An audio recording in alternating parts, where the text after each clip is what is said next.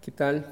Mi nombre es Rodolfo Ángel Martínez González, de la licenciatura de Educación Física, Recreación y Deporte, por parte de la materia de Estrategias de Animación Sociocultural. Hablaré un poco del ocio, ya que en mi grabación en equipo probablemente haya fallado mi internet y no se haya escuchado un poco mi participación en él.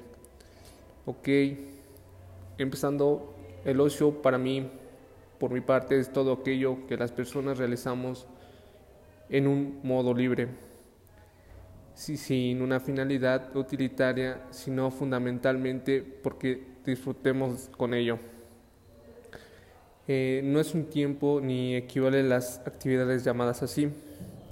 Eh, son actividades que son fuera de nuestro tiempo, por ejemplo, como salir a dar una vuelta, escuchar una canción, es algo satisfactorio que nos atrae a nosotros, algo que nosotros hacemos por un placer. Eh, el ocio no tiene que ver con el número de horas libres. Eh, es todo, es separado de todas nuestras obligaciones, como ya lo realizaba. Eh, algunos ejemplos, como ya bien lo decía,